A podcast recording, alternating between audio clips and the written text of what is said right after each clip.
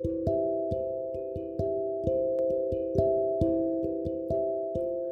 はようございます。お元気でしょうか？今日の聖書の時間となりました。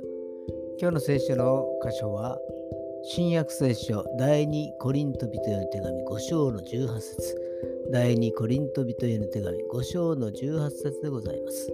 お読みいたします。これらのことはすべて神から出ています。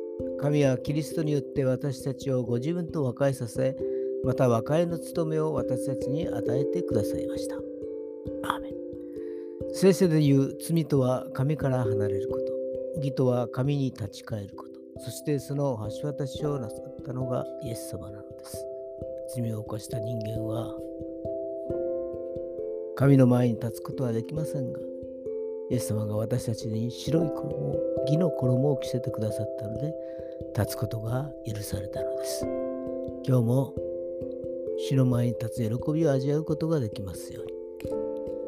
それでは今日という一日が皆さんにとって良き一日でありますように。ヨッシーでした。